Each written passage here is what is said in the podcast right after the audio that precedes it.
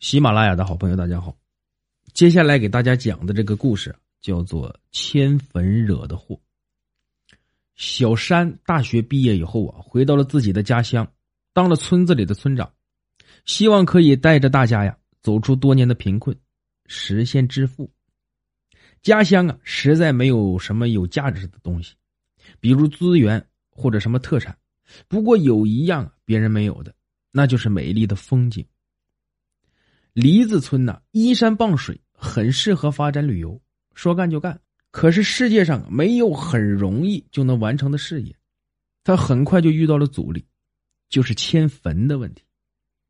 梨子村呢是个古老的村落，乡民们呢思想和村子里一样古老，他们认为迁坟是万万不可以的，会惊动先人，然后啊让整个村子都陷入不安。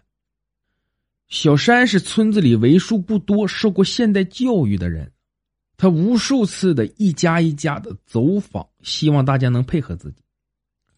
说只要把坟给迁了，就可以在原来的乱坟岗盖一个农家风情园，到时候大家可以摆脱贫困，过上好日子。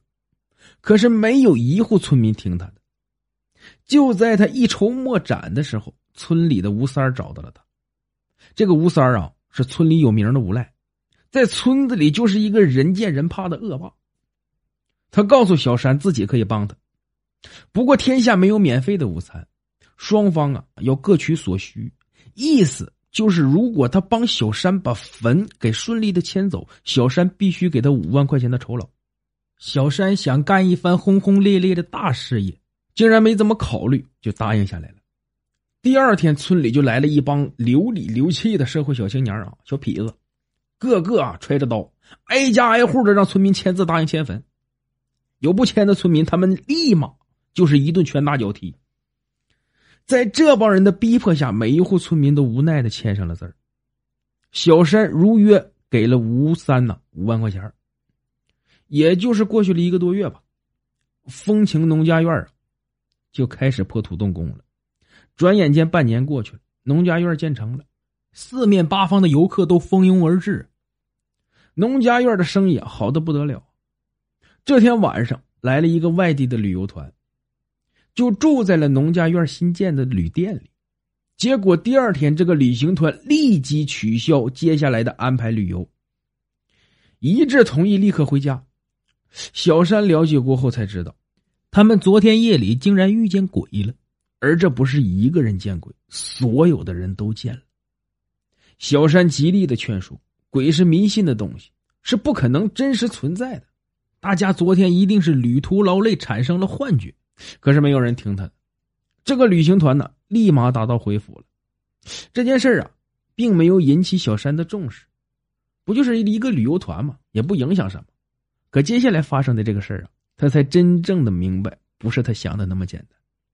今天一大早，在农家院啊当服务员的刘嫂。就找到了小山的家里，慌慌张张的说是出事了。昨晚呢，住在农家院的旅馆，一个游客死了。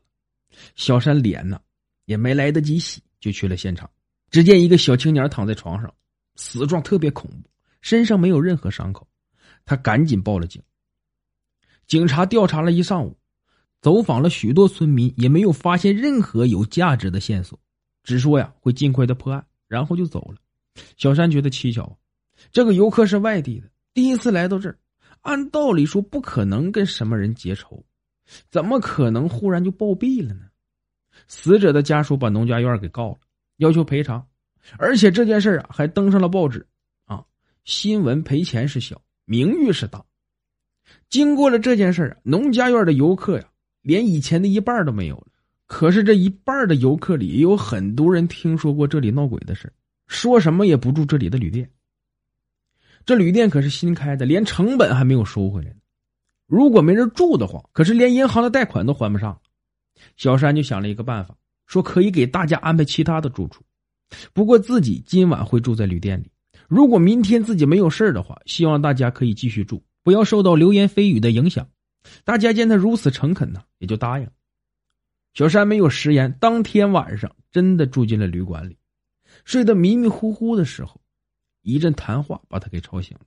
想想根本就没有一个客人住在这里，只有他一个人。是谁在说话？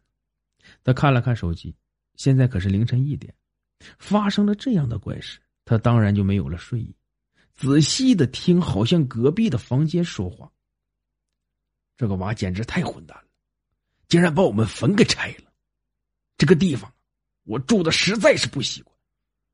一个苍老的声音说道：“谁说不是呢？